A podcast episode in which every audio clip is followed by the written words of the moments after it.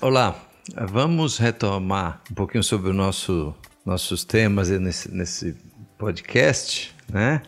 Lembrando que eu sou o Alberto Guimarães, eu sou médico, sou obstetra e eu tenho que eh, compartilhar com vocês que estou muito envolvido nesse tema parto. Que, aliás, vamos aproveitar para falarmos um pouquinho sobre o significado do nome parto na vida das pessoas.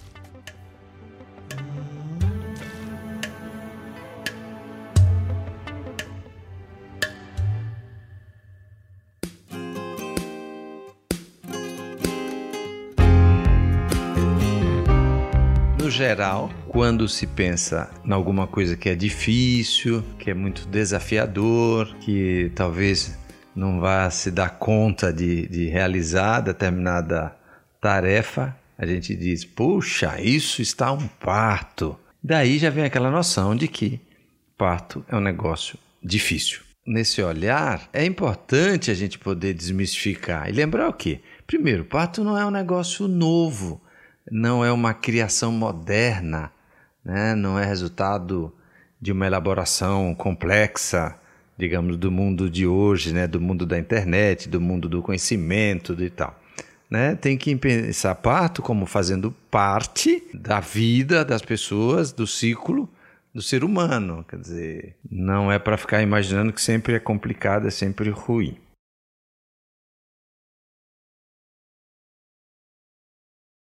E pensando nisso, vamos falar um pouco então quais os tipos de parto ou um outro dado, quando que esse parto pode acontecer, quando que esse neném vai nascer, como desencadeia.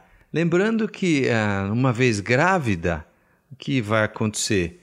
Vai crescer barrigão mesmo e vai ter um momento que o neném vai querer nascer. Isso não depende muito de maiores complicadores também não. Neném maduro, é interessante a gente saber que é, existe a produção de alguma substância no pulmão desse bebê, né, que está dentro do útero. Essas substâncias vão atravessar, através do cordão e placenta, a barreira onde vai circular no sangue da mãe. E a partir daí, a mãe, a futura mulher em trabalho de parto, vai liberando substâncias para desencadear as contrações e o neném vai depois nascer. Então, a data do, do parto não precisa ser algo para você ficar pensando muito sobre ela. Quando estiver pronto, o bebê vai sinalizar ou vai ter essa quase uma conversa entre a mãe e o bebê. Ele vai chegar no nosso mundo aqui. Então não precisa sofrer com a ideia de quando será o trabalho de parto. Quando quiser vir. Né? O neném está na casa dele, o útero é o espaço que ele tem e deixemos eles em paz até que queira vir. Não precisa apressar, acelerar.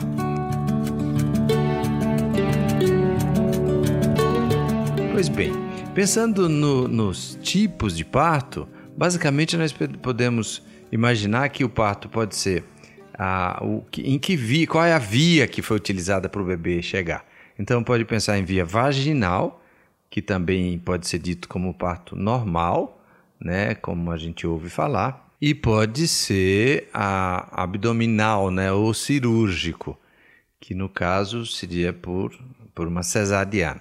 Bom, no parto normal, a gente ouve muito a pergunta sobre diferença de um parto dito natural ou um parto dito normal.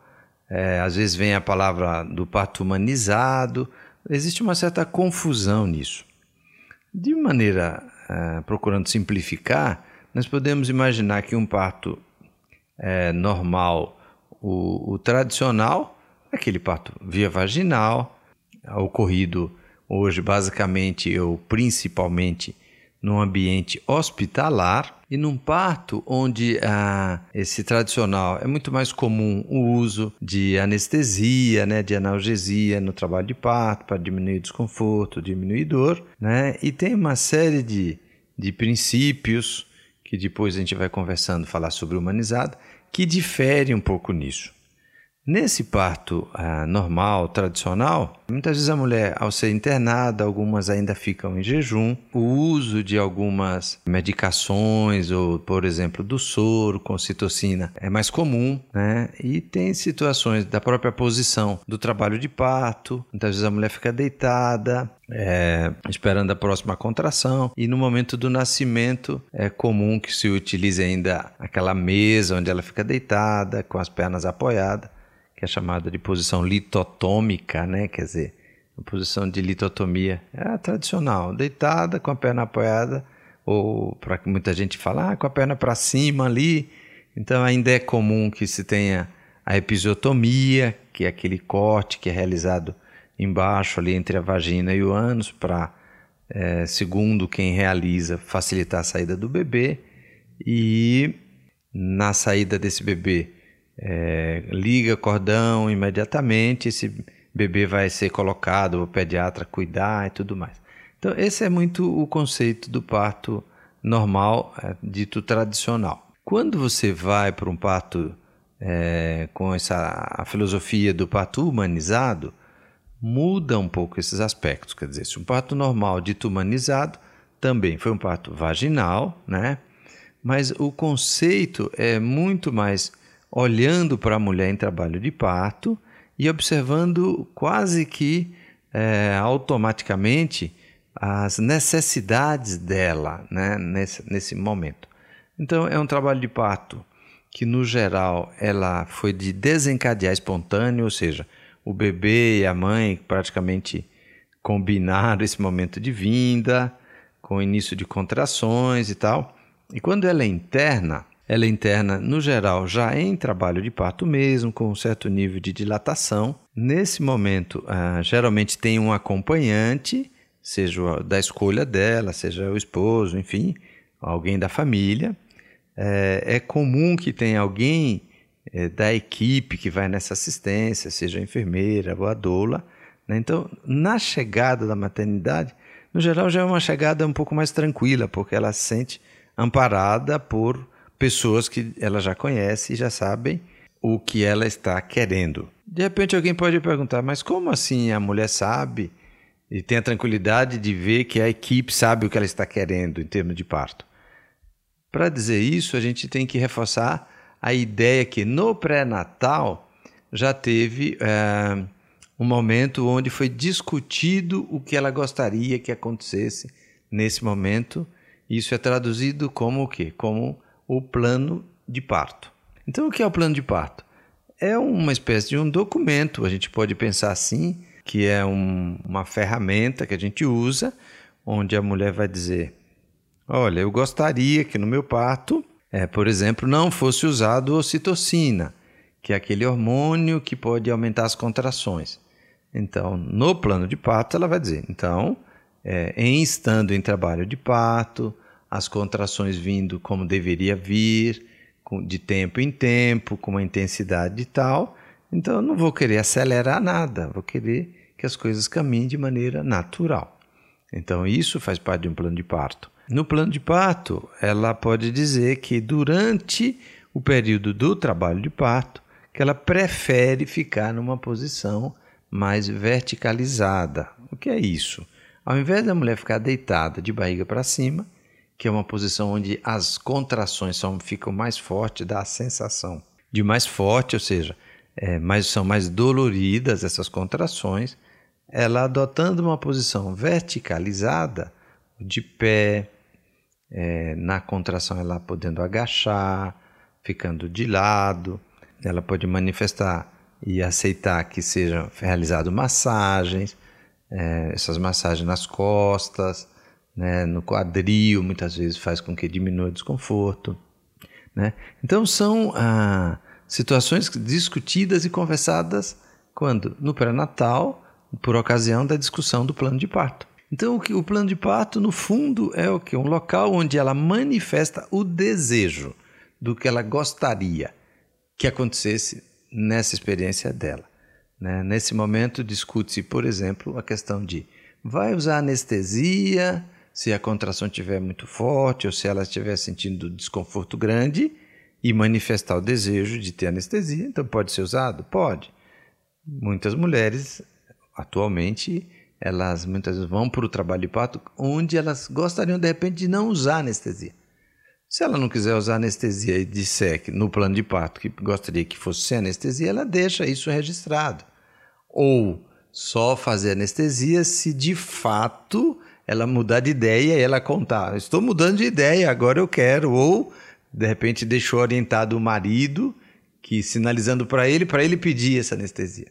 Então, de novo, plano de parto, mostra o que ela gostaria e com isso ele pode ser uma ferramenta de tranquilidade, onde ela vai passar por um caminho que muitas vezes ela nunca percorreu, porque às vezes é a primeira gestação, mas ela sabe que durante esse processo, caso haja necessidade de ajuda, ela vai manifestar e vai ser respeitada.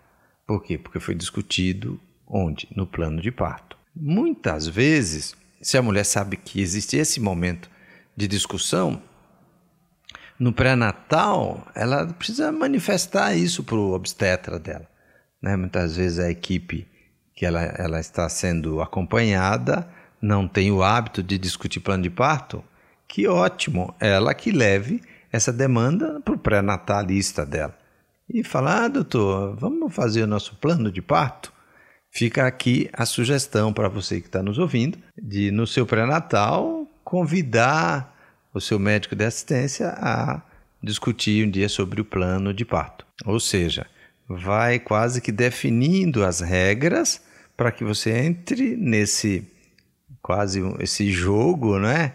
Porque é desafiador mesmo, mas entre, entre sabendo que existem muitas possibilidades e principalmente possibilidades que são a seu favor, que são para ajudar você é, passar por essa experiência de maneira triunfante, né, vitoriosa, e você possa, depois que passar pela sua experiência de parto, contar isso com orgulho, com tranquilidade e com alegria, dizendo que você passou sim pelo trabalho de parto, você pôde dar à luz e você está plena, feliz, podendo falar sobre isso e podendo, inclusive, defender ah, esse tipo de experiência, seja para o filho, o filho que acabou de nascer, ou entre a sua comunidade, suas amigas, e possa dizer: Nossa, tive por um parto e o parto foi muito legal.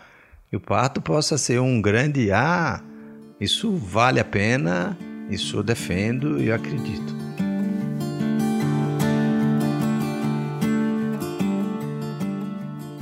Então, o parto é normal, com a filosofia do humanizado, então é esse parto onde na chegada você é acolhida, né? Durante o trabalho de parto você tem a notícia que não precisa ficar em jejum, por exemplo, né? não precisa passar fome, não precisa deixar de tomar água se tiver sede, né? Porque se a gente pensa que é trabalho, o, o conceito de que quando a gente vai trabalhar é bom que a gente esteja alimentado, vale para o trabalho de parto.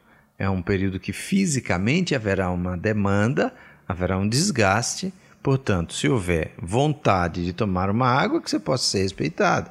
Se tiver vontade de ir ao toalete, que você possa ir ao toalete. Então você não fica amarrada nessa cama, né? E lembrando que movimentar, verticalizar, ficar de pé, né? Isso vai te dar um, um certo conforto durante esse esse período do trabalho de parto. Pensando também em parto, é importante e interessante você saber que assim, o trabalho de parto não é uma situação que você está em casa, bem, de repente, é, sei lá, rompe a bolsa, né, perde líquido, escorre na perna líquido e o bebê já vai sair e tal. Não, não é nada disso não. No geral, o trabalho de parto, ele começa quase como um treinamento, né? Como um aviso de que o jogo vai virar, né? Quer dizer, começa a ter algumas contrações que são, no geral, um pouco mais desconfortáveis do que aquelas ditas contrações é, de treinamento, aquela que tem é, com oito meses, às vezes começa a barriga ficar dura, mas nem tem desconforto, né? Então, para o trabalho de parto, elas são um pouco mais desconfortáveis. tem que pensar a contração quase como se fosse uma onda. Né? Ela vem, incomoda e passa. Né? Para o neném é, fazer esse caminho de saída do útero, essas contrações elas precisam ser mais frequentes, elas têm um intervalo de tempo menor.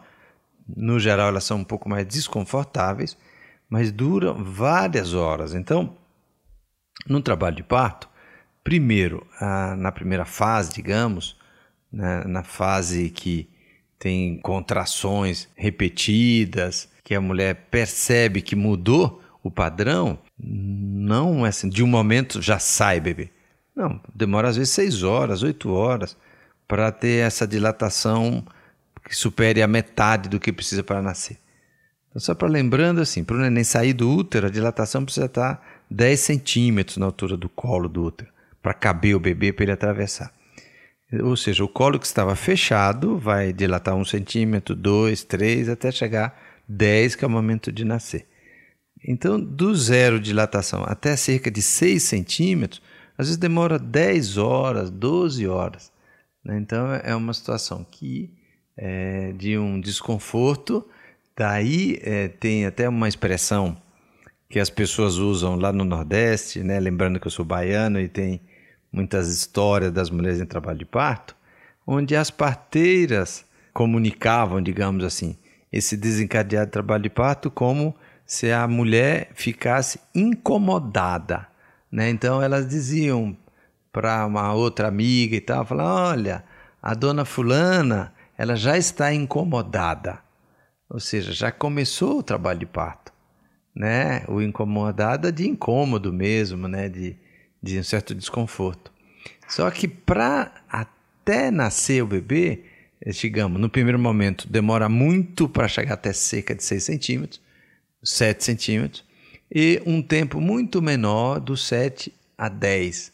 Né? Então, a mulher às vezes já está incomodada há um bom tempo, vai ser avaliada, de repente ela chega na maternidade e fala, puxa, ela está com, sei lá, com 5 centímetros, ela já estava 12 horas em trabalho de parto. De repente ela fala: Nossa, mas até 10, meu Deus, acho que eu não vou aguentar. Né? Quer dizer, não, calma. Até 5, 6 demorou bastante. Dali para diante tende a ser mais rápido, aí de maneira mais, é, mais tranquila. Tá? Então, estando em trabalho, legal, acomodada, né? É, acolhida, podendo comer, podendo se movimentar, podendo muitas vezes usar o recurso da água morna, seja num chuveiro, seja numa hidro, que são é, estratégias para diminuir este desconforto, né, para a mulher passar esse período de maneira mais confortável. Né? Então são uh, e podendo ter uma companhia, de repente de uma doula ou da enfermeira, né, com algumas às vezes massagem e tudo mais. Então, esse trabalho de parto, é, chega um momento em que a mulher pode ir para um lugar, para um espaço emocional que a gente chama de partolândia. Partolândia, esse é o nome que quem já passou por um trabalho de, por um trabalho de parto espontâneo e assistido e tal, é o momento que a mulher um pouco que fica num outro lugar. Parece que ela é transportada para um lugar né, onde ela e o bebê estão numa conexão muito intensa, onde no geral ela já não está mais contando quantas contrações estão vindo, ela perde um pouco essa noção de quanto tempo ela estava em trabalho de parto, ou seja, ela fica num outro local, né? Ela fica é, numa situação quase de perder essa relação de quem está no entorno, em que lugar que ela está necessariamente e tal. De repente a contração vem, vai embora, ela já não está mais dando bola nisso, dando atenção especial para isso. Então a partolândia é um lugar que a gente quer que ela fique em trabalho de parto, né? Que é um momento onde a liberação dos hormônios está acontecendo de uma maneira plena. E que hormônios, né? São hormônios que atuam na contração do útero e também a liberação de hormônios no corpo, que dá a sensação de bem-estar, que ajuda essa mulher a suportar bem a contração, não ter a dor que se imagina que teria se não tivesse nesse espaço de acolhimento, de tranquilidade e tudo mais. E aí a equipe vai fazer diferença. Por quê? Porque nesta hora, o que, que ela precisa? Ela precisa estar num ambiente com uma temperatura agradável, ela precisa estar num ambiente com pouca luz, né, para não se sentir é, vigiada, sabe, observada. É um ambiente onde o entorno não gere ameaças. Daí a importância de estar, por exemplo, com um acompanhante que esteja respeitando o que ela está passando nesse momento. Né? Porque isso, de, dito desta maneira, vai chegar um momento em que o trabalho de parto está chegando ao final, com dilatação total, esse bebê vai descendo, né? vai atravessando o canal e indo em direção ao canal vaginal, né? a vagina. Esse canal vaginal, quando o bebê entra nesse espaço, pode dar uma sensação para a mulher de vontade de evacuar. É, muitas delas realmente acham assim que vai evacuar e esse desconforto gera um negócio chamado de puxo. O que é o puxo? É uma vontade de fazer força para baixo mesmo, de empurrar esse bebê. E esse puxo, ele precisa ser estimulado? Não. Não precisa alguém falar, agora é a hora de fazer. Não, ela vai ter vontade de fazer força. Né? E, de novo, num parto humanizado, este momento ele é entendido como o bebê vai chegar. E qual é a melhor posição para a mulher ficar na hora que o bebê vai nascer? É a melhor posição é aquela em que a, o corpo dela pedir. Se ela tiver vontade de ficar agachada, estimule que ela fique agachada. Se ela estiver dentro d'água, na hidro e quiser continuar, que fique dentro da hidro. Se ela quiser ficar de lado, fique de lado. Ou seja, não tem uma regra específica para que ela dê a luz, com a melhor posição para dar a luz. A melhor posição é aquela em que o corpo dela estiver solicitando.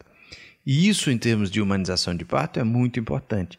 Por quê? Não precisa ela ficar deitada, com as pernas para cima, numa posição praticamente de submissão e olhando para o teto. Não.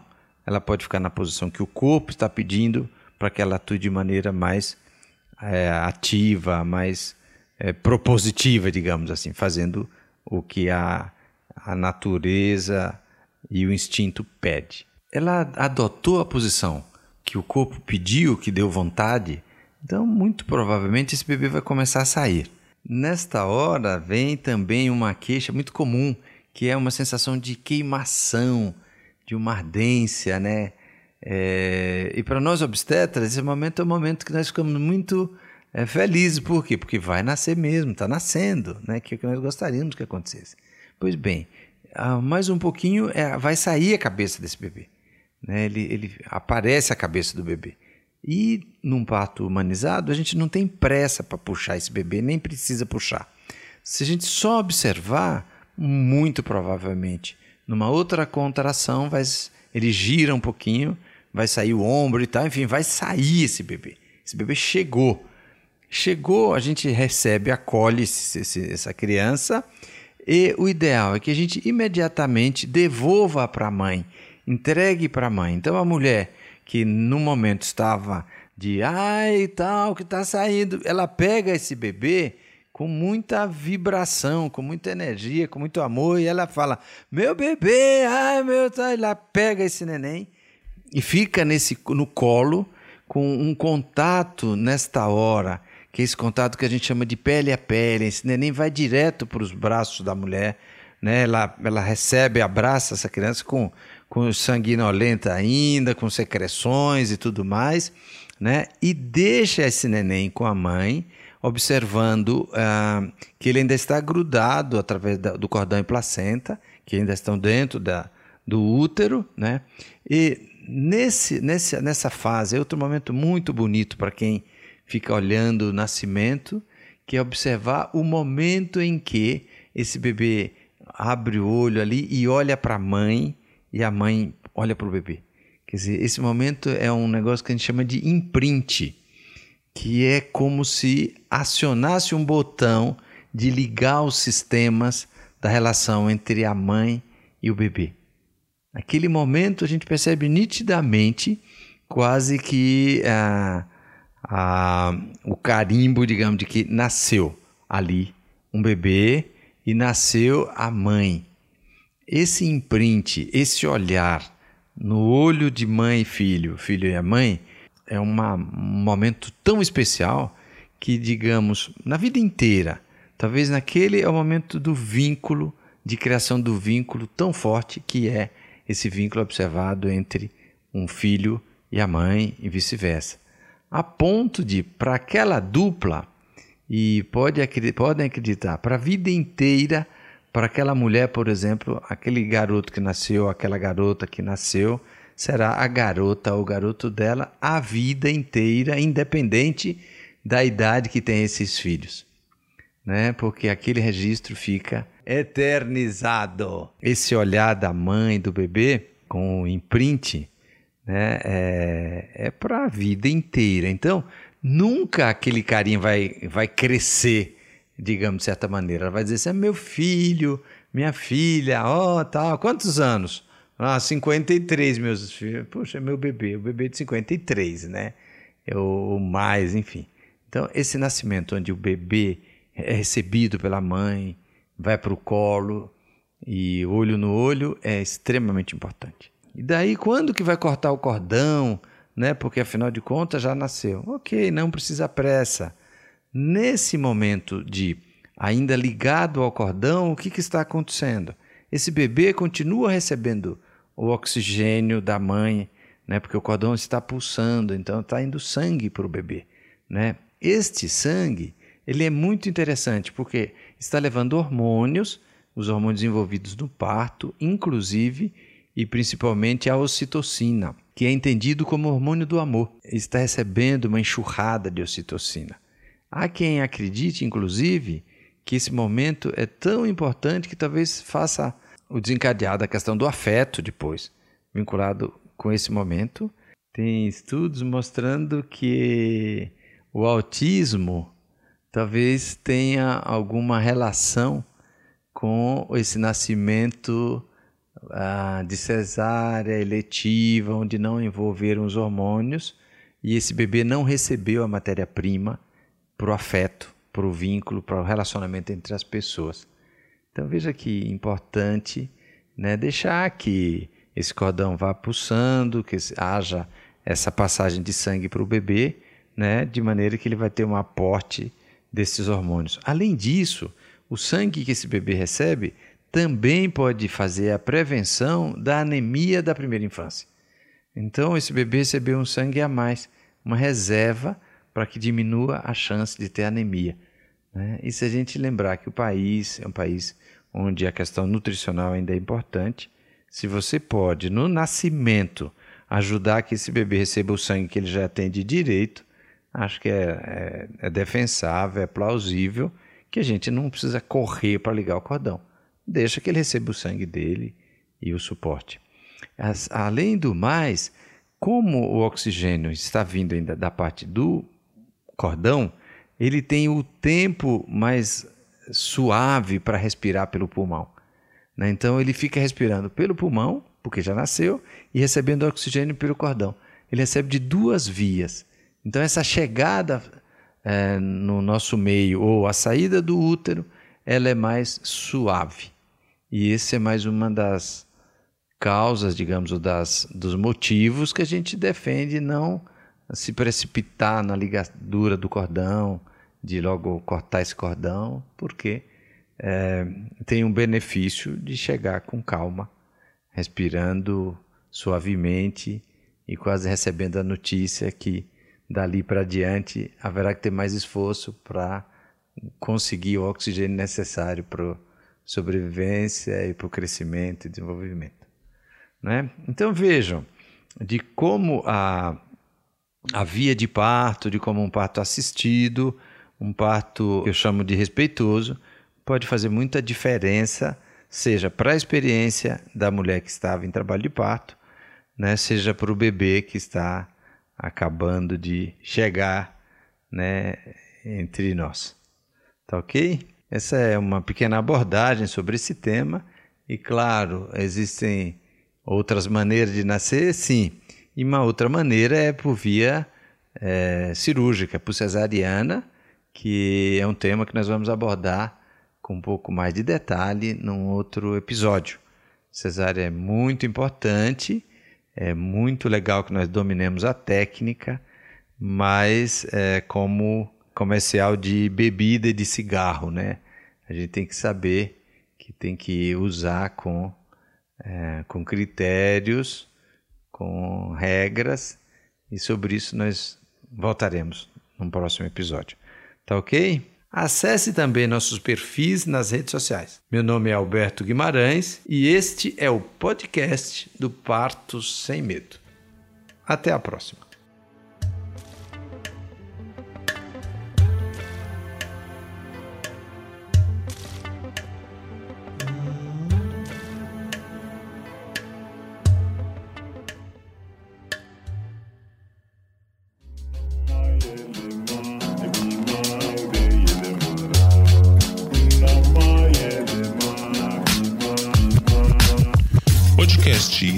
Por Voz Ativa Produções.